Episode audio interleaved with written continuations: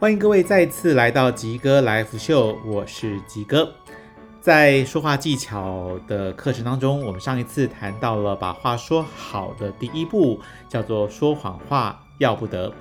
那么接下来第二步，我们要带您继续来了解的是说实话也不对。怎么说呢？先说个故事开始吧。我有个朋友已经年纪超过四十岁，虽然顶了个博士学位。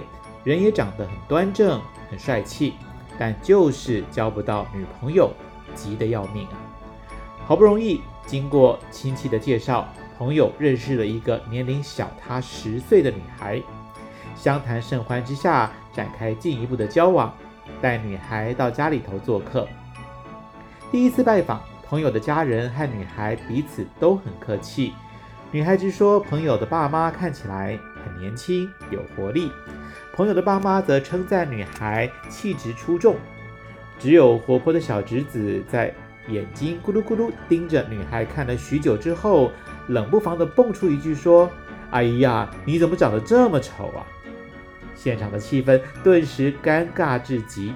尽管朋友的爸妈不断试图圆场，要小侄孙别乱讲话，但女孩的脸早已经红得像一颗大苹果了。就在这个时候，平常话不多的朋友为了安抚女孩的情绪，也开口说了一句关键的话。他说：“哎呀，你别跟五岁的小孩子计较嘛。他之前还说电视上的如花很漂亮呢。”这话不说还好，说出来简直像是火上加油。女孩说：“你的意思是我比如花还丑吗？”女孩气得当场拂袖而去。事后，两个人足足冷战了一个星期，差点为此闹分手。自认为无辜的朋友气得要找小侄子问罪。小侄子这厢也觉得理直气壮，他说：“啊，那阿姨明明就长得很丑啊，我说的是实话啊。况且，如果要跟小侄子相比的话，让女孩更不高兴的，其实是朋友补上的那一句：他之前还说电视上的如花很漂亮呢。”朋友的本意是要用“小朋友觉得如花很漂亮”这句话来证明小朋友的美丑判断异于常人，可是听在女孩耳里却刚好相反，成了一句“你竟然说我比如花更丑”，难怪会火冒三丈。类似这一对毒蛇鼠指党的遭遇，在你我身边一定或多或少都出现过。姑且不论每个人对美丑的判断标准如何。光是这样的话本身就足以坏事。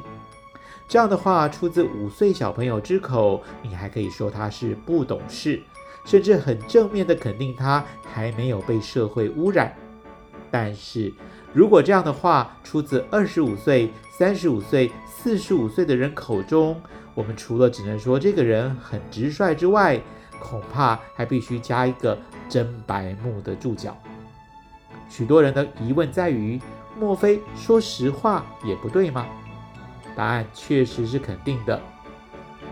每个人都有自己的自尊，即使是一个再不在意自己外表的人，一个长得再抱歉的人，也不希望从别人口中，甚至当着众人的面听到事实真相被说出来。也就是说，毒蛇鼠指党的问题，绝对不在于他们说的是不是事实。而是，就算是事实，他们也不该，也不能就这样子说出口。在我们生活当中，多数时候，诚实是一种美德。不过，有时候实话会成为一支锋利的锐剑，深深刺伤听者的心。在这种时候，说实话就不被鼓励了。但这并不意味着你应该反过来说谎话，硬把丑女。说成美女，因为这样反而会显得你过于虚伪。比较理想的说话方式是挑好的来说，找出每个人值得赞美的角度给予肯定。那么这样既不会因为说实话而伤人，也不会因为说谎话而伤害自己。